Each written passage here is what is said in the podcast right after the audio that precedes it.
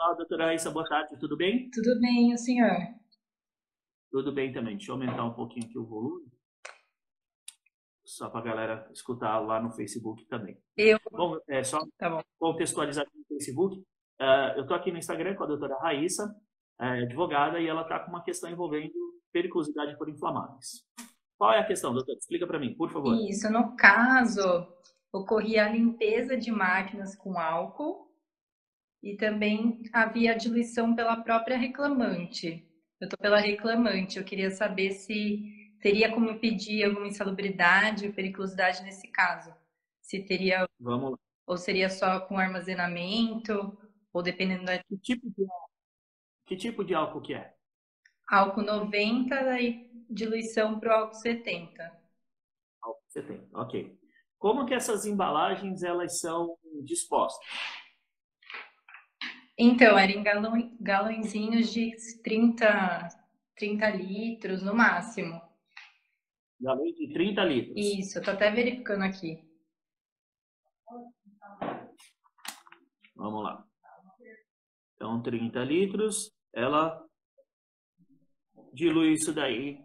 É, qual o local que ela faz essa diluição, doutora?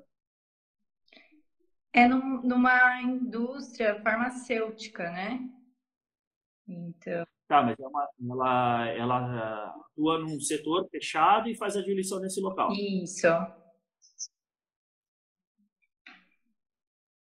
Esse material fica armazenado nesse setor? Não. Tem uma pessoa que pegava e levava até o local. Ah, então tem um almoxarifado, imagino Isso. eu, que fica armazenado esse material e aí é levado para o local onde faz a diluição. Isso. Ah, nesse local que faz a diluição, fica essas embalagens de 30 litros, elas ficam lá abertas, é, com, é, é, sem estarem totalmente cheias ou vazias, mas sem ter sido limpas, elas ficam nesse local? A senhora sabe disso? Não, elas só trazem os galões, fazem a diluição para utilizar para limpeza, no caso. Tá, a diluição é, é, ele é feita onde? Num balde, num, em outros galões? Ela fraciona para outros galões? Hum, essa informação eu não tenho. Tá, tudo bem. Mas vamos lá, já, a gente já tem material para trabalhar. Então vamos, vamos entender aqui é, a, a, o anexo 2 da NR16. Primeira coisa, o álcool caracteriza como inflamável, né? Ponto de fulgor abaixo de 60 graus Celsius. Então, já caracteriza como inflamável. isso daí vai caracterizar diretamente é, como enchimento de vasilhames. Eu só quero ver a questão aqui do armazenamento. É... Ah, achei aqui. Então, vamos lá. A gente tem dois pontos para abordar nesse, nesse, sentido que podem caracterizar a periculosidade, tá? Uma coisa é armazenar. Então, a, a NR16 fala o seguinte: armazenagem de vasilhames que contenham inflamáveis líquidos, que é o caso, é, em local, é, em recinto fechado, considera-se periculosa toda a área interna do recinto. Então, uh, se o local onde ela é, faz essa atividade fica junto do, do está na mesma instalação física, né?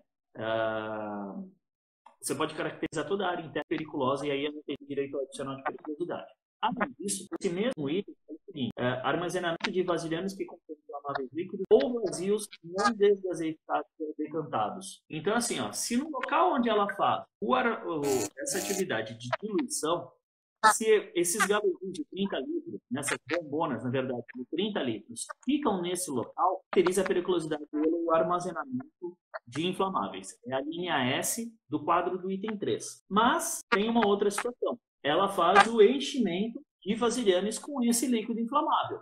Né? Então, ela tira o líquido de, de um vasilhame e enche um outro vasilhame. Tá? Então, isso também caracteriza a periculosidade em toda a área interna do recinto.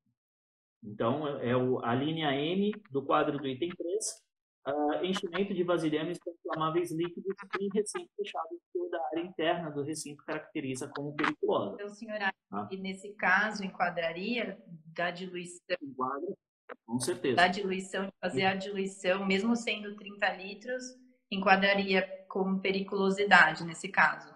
Da armazenagem, só descaracterizaria se o, o armazenagem fosse feita é, em embalagens de até 5 litros.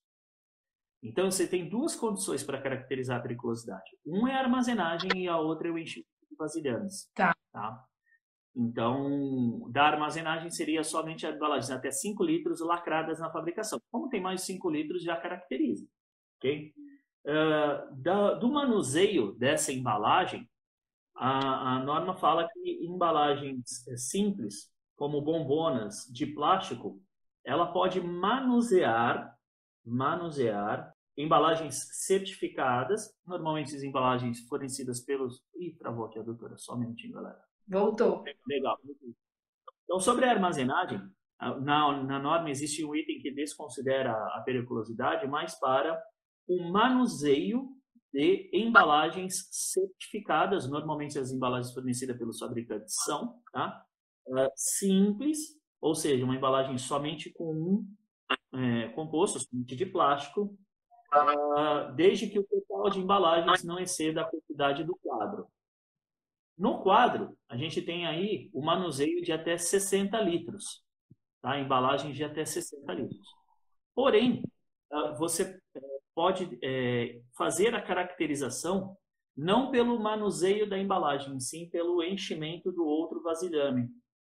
Né? Então, o manuseio da embalagem seria para arrumação. As embalagens estão fechadas, né? você vai manusear essas embalagens para levar para outro local e tal. Isso daí você pode fazer até 60 litros na embalagem sem caracterizar a periculosidade se a embalagem for certificada. Agora, o enchimento de vasilhames é uma outra questão à parte. Então, caracteriza a, a, a periculosidade, sim. Ele fala assim, ó, é, enchimento de vasilhames com inflamáveis líquidos. Isso daí está no item 2 da norma. Tá? Atividade de enchimento, fechamento e arrumação de latas. Então, quando você enche, você não está fazendo manuseio da embalagem, você está manuseando o produto. Né? Você não está fazendo só o transporte ali da, da, da, da embalagem ou qualquer coisa nesse sentido. É. Você está pulando o produto. E neste caso, caracteriza como enchimento. Então, hum. eu acho que tem total é, aderência tá, para caracterizar a periculosidade uh, com base no enchimento, na atividade de diluição, tá, e com base também no armazenamento de inflamáveis em recinto fechado. É a linha S e a linha N do quadro do item 3. Tá. É, tem que verificar também a questão de como que era feito esse é, enchimento, né? Se era em vasilhames, eu vou verificar certinho quanto a isso. É, isso assim, ó, a norma ela é um pouco, ela é pouco específica, né? Específica com relação a isso, né? Então ela não define vasilhames, você é, pegar no, no, no, dicionário desse, a definição de vasilhame é qualquer coisa para armazenagem de, de produtos. Então, independe se é balde, se é borrifador, mas é, quanto mais específico o pedido, maior o embasamento, né?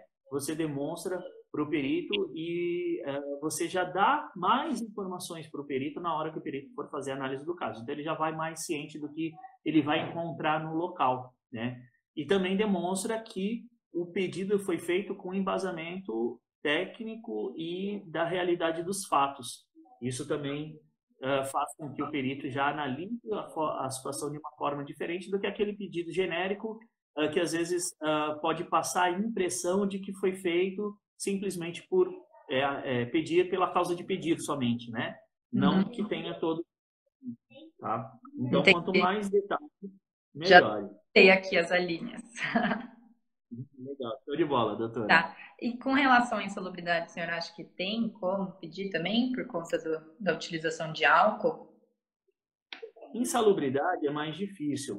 Uh, a gente precisava saber especificamente que tipo de, de álcool que a gente está tratando, né?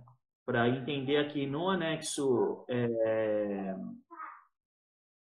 11 da NR15 se tem caracterização, tá? Uh, aqui pelo anexo 11. Uh, se for álcool etílico, pode ser caracterizado pelo anexo 11 da NR15, uhum. mas precisa de avaliação quantitativa. Então, no pedido, você já pode pedir que uh, seja feita a, a, avaliação quantitativa referente à exposição ao, ao álcool, mas precisa entender se é realmente álcool etílico, se ele está enquadrado no anexo 11 da NR15. Tá? Uh, e aí, álcool etílico é insalubridade em grau mínimo. Uh, deixa eu ver rapidamente aqui se tem anexo uh, 13, se tem alguma coisa. Eu acho que não, anexo 13. Ah, deixa eu só chegar nele aqui rapidinho. É, eu até cheguei a verificar, tem várias, vários tipos de álcool, né? Exatamente. Então, assim, ó, tem a FISC do produto, que é onde tem todas as informações técnicas do produto, que é a ficha de informação de segurança de produto químico. Tá? Então, lá ele diz qual é o tipo de álcool. Então, na FISC, facilmente encontra a informação do tipo de álcool que tem. E aí, uh, compara com o que está no anexo 11. No anexo 13, é, eu acho que não tem, não tem nada específico sobre o álcool. Deixa eu ver aqui. É, por, hum. por conta da sucumbência, né, a gente fica bem mais cauteloso na hora de pedir. Por isso que tá assim, ah, vou aproveitar e vou uhum. falar aqui. É, e esse, é, realmente no anexo 13, é, pelo que eu olhei aqui, não tem nada que possa caracterizar por avaliação da, da atividade realizada, tá? É. Mas é, pelo anexo 11, dependendo do tipo de álcool, sim, e aí já solicitar de que seja feita a avaliação quantitativa e que o perito considere isso na, nos seus honorários. Tá? Então, é importante perguntar ah, para a reclamante ou, é, é ou para o reclamante, não sei se é homem ou mulher, ah, como era o local onde ela fazia essa atividade. Se era um local amplo, com a altura do teto, o pé direito alto, se tinha ventilador ou exaustor de ar para succionar o ar e dispor para a atmosfera. Por quê? A, avaliação vai avaliar de forma quantitativa uh, os vapores do álcool existente no local, tá? Porque aí seria a contaminação pela via respiratória. E o limite para o álcool etílico, por exemplo, ele é bem alto, bem alto, é 780 ppm. Então não é um limite é, baixinho, tá?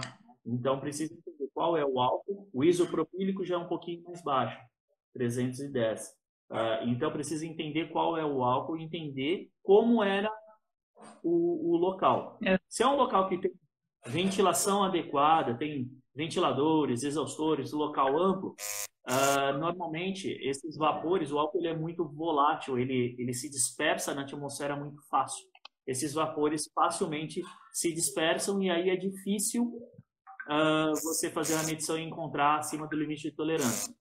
Um outro ponto Entendi. é verificar, não sei se a, a reclamada apresentou no... Um, bom, ainda não tem a... É, eu estou só, na verdade, analisando.